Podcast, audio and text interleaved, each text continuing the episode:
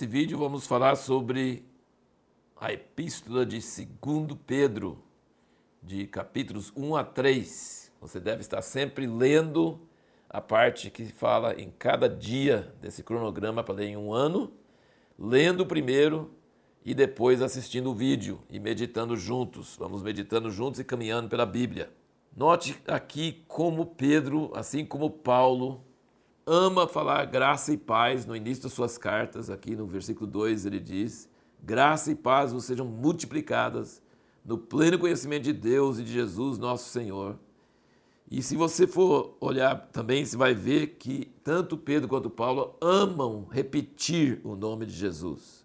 Né? Você vê vários versículos aqui, ele fala no versículo 1, após Jesus Cristo, no versículo 2 ele fala no pleno conhecimento de Deus, Jesus, nosso Senhor. Versículo 8, porque se em vós houver abundar essas coisas, elas não vos deixarão ociosos nem infrutivos no pleno conhecimento de nosso Senhor Jesus Cristo. Versículo 11, porque assim vos será amplamente concedida a entrada no reino eterno do nosso Senhor e Salvador Jesus Cristo. Versículo 14, sabendo que brevemente hei de deixar este meu tabernáculo, assim como nosso Senhor Jesus Cristo já me revelou. E no versículo 16, porque não seguimos fábulas engenhosas quando dizemos conhecer o poder e a vinda de nosso Senhor Jesus Cristo. Sabe o que, eu penso sobre isso? Quando eles repetem muito o nome de Jesus, o nome de Deus, Deus Pai, Jesus seu Filho, Senhor Jesus Cristo, Jesus nosso Senhor, Jesus nosso Salvador, eles têm prazer. O nome de Jesus é precioso, então eles fazem isso é, assim, porque amam dizer o nome dele, coisa maravilhosa. E a diferença entre essa segunda epístola e a primeira epístola de Pedro é que na primeira ele estava preocupado de que os cristãos pudessem desanimar por causa das fortes perseguições. E aqui na segunda epístola ele está preocupado que eles vão se desviar atrás de heresias e atrás de falsos mestres que estariam ensinando que poderia pecar, poderia estar enrolado em coisas da carne, que isso não ia afetar a salvação deles.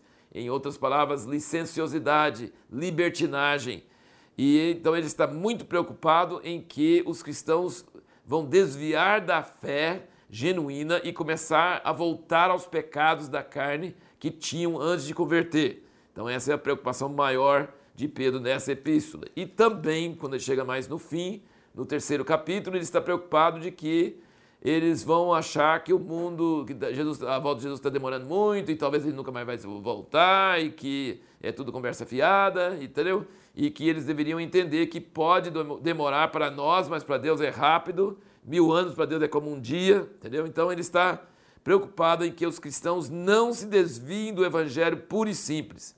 Então a primeira carta é medo de que eles desviem por causa da perseguição e a segunda carta por causa das heresias. E aí você percebe que as palavras fortes que ele usa contra esses falsos mestres, ele diz aqui no capítulo 2, por exemplo, ele diz: Mas houve também entre o povo falsos profetas, como entre vós haverá falsos mestres, os quais introduzirão encobertamente heresias destruidoras. Nós temos uma heresia aqui hoje chamada hipergraça, um universalismo, que não existe inferno, que todo mundo vai ser salvo.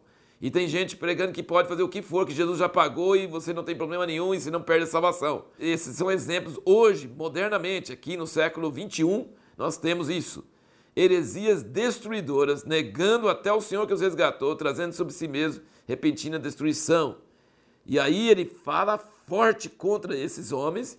Então, assim, o que a gente deve entender é que o amor de Deus não nos impede de denunciar heresias. Heresias e falsos ensinamentos e falsos mestres precisam ser denunciados porque eles vão desviar pessoas da fé e levar pessoas a perder a salvação.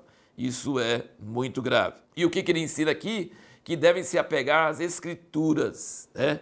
Ele diz aqui no versículo 19 do capítulo 1, ele diz: Temos ainda mais firme a palavra profética, a qual bem fazeis em estar atentos, como a uma candeia que ilumina lugar escuro, até que o dia amanheça e a estrela da alva surja em vossos corações. Sabendo primeiramente isso, que nenhuma profecia da Escritura é de particular interpretação, porque a profecia nunca foi produzida por vontade dos homens, mas os homens da parte de Deus falaram, movidos pelo Espírito Santo. E depois ele faz referência aqui no primeiro capítulo de que ele estava no Monte da Transfiguração e ele viu a glória de Jesus, como Jesus vai ser quando ele volta, sabe? Então, ele está dizendo, presta atenção no que eu estou falando, porque eu vi, eu não segui uma fábula, uma lenda, uma teoria doida que alguém inventou, não. Eu vi, eu vi. Então presta atenção no que eu estou falando, porque eu sou testemunha. E presta mais atenção ainda para as escrituras, porque as escrituras são a nossa base. Não fica fugindo para outras coisas. E também no fim da carta, ele faz uma referência assim tão maravilhosa aqui, no capítulo 3, versículo 15, ele diz: E tende por salvação a longanimidade do nosso Senhor, como também o nosso amado irmão Paulo vos escreveu, segundo a sabedoria que lhe foi dada, como faz também em todas as suas epístolas, nelas falando cerca dessas coisas, nas quais há pontos difíceis de entender, que os indoutos e inconstantes torcem como fazem também com as outras escrituras para sua própria perdição. O apóstolo Pedro, que é um dos, o principal dos doze apóstolos de Jesus Cristo, ele está dando um aval para Paulo para valer. Está dizendo, Paulo fala coisa difícil de entender. Pedro tinha dificuldade de entender coisas que Paulo está falando. Só que ele está falando, o que ele está falando é certo. E os indotos estão pegando o que ele fala e torcendo, como eles fazem as outras escrituras. Então ele está chamando as epístolas de Paulo de escrituras. E você percebe aqui também que Pedro, eu queria que você pensasse bastante nisso, isso me impressiona muito. Pedro não estava preocupado com a vida dele. Ele falou assim: Eu vou partir logo, eu já estou sabendo que eu vou partir logo, Deus já me falou isso, mas eu estou preocupado com vocês. E eu sei que estou escrevendo coisas que vocês já sabem, mas eu quero repetir, eu quero reforçar, e eu quero que após a minha morte, essas palavras sirvam de base para vocês. Ou seja, nossa preocupação não deve ser com o que acontece durante a nossa vida. Nossa preocupação deve ser com a obra de Deus na terra. E se nós morrermos, depois que nós morrermos, como vão ficar as pessoas? Nós devemos preocupar com uma obra muito maior do que nossa vidinha, do que esse espaçozinho de tempo que a gente passa aqui na Terra. Nós devemos estar preocupados com o fruto das nossas vidas.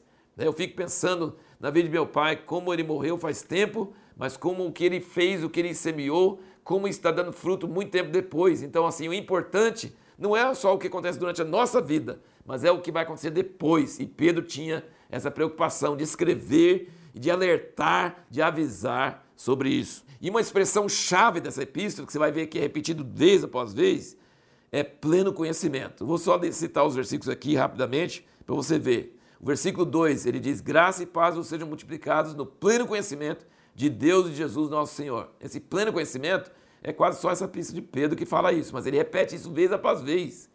Versículo 3, ele fala: Visto como seu divino poder nos tem dado tudo o que nos diz respeito a vida e a piedade pelo pleno conhecimento daquele que nos chamou por sua própria glória e virtude, pelas quais ele tem nos dado as suas preciosas e grandíssimas promessas, para que por elas vos torneis participantes da natureza divina, havendo escapado da corrupção que pela concupiscência existe no mundo. E aí, no versículo 8, porque se em vós houver e abundarem essas coisas, elas não vos deixarão ociosos nem infrutíferos, no pleno conhecimento de nosso Senhor Jesus Cristo. Nós temos alguns outros versículos aqui, mas eu só queria passar para responder a pergunta que nós fizemos no outro vídeo. O que, que deve ser nosso alvo depois de ser convertido, depois de ser salvo?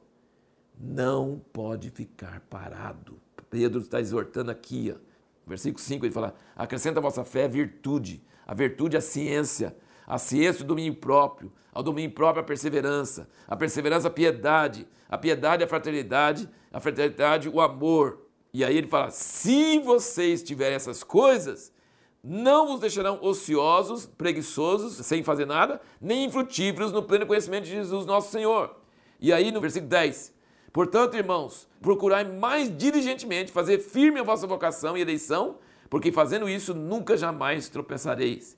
Porque assim vos será amplamente concedida a entrada no reino eterno nosso Senhor e Salvador Jesus Cristo. Então ele está dizendo, tornar mais firme a nossa vocação e eleição. Eu sou eleito, posso fazer o que quiser que eu, que eu vou chegar lá. Vai não. Você tem que tornar firme, com diligência, acrescentando essas coisas e aumentando o pleno conhecimento de Jesus. No versículo 20 do 2 ele diz: Porquanto, depois de terem escapado das corrupções do mundo, pelo pleno conhecimento do Senhor e Salvador Jesus Cristo, ficam de novo envolvidos nelas e vencidos, tornou-se-lhes o último estado pior do que o primeiro, porque melhor lhes fora não terem conhecido o caminho da justiça do que conhecendo-o, desviarem-se do santo mandamento que lhes fora dado. Desse modo sobreveio-lhes o que diz esse provérbio verdadeiro: volta o cão ao seu vômito. Que cena horrível. E a porca lavada volta a revolver-se no lamaçal. Então ele está falando que a pessoa que conhece a verdade pode se desviar sim. Então, assim, perdeu tudo. Né? Essas são as exortações do nosso amado irmão Pedro. E aí o último capítulo fala sobre como que nós não devemos achar estranho que vai terminar tudo. Ele falou, não, não vai terminar nada, já, já morreu os avós, já tem dois mil anos, três mil anos. Ele falou assim, mas esquece, o mundo tinha uma época que não existia e foi criado. Teve uma época que foi criado e foi destruído pelo dilúvio. Então Deus está demorando, mas para ele um dia como mil anos, então é pouco tempo. Então, sim, não vamos dar ouvidos aos esclarecedores, mas crer que o Senhor vai voltar, que esse mundo vai acabar e nós devemos andar com temor nos apegando às Escrituras e fugindo dos falsos mestres. E a pergunta que nós vamos fazer para o próximo vídeo é: qual o maior sinal de que alguém tem uma fé genuína no Evangelho?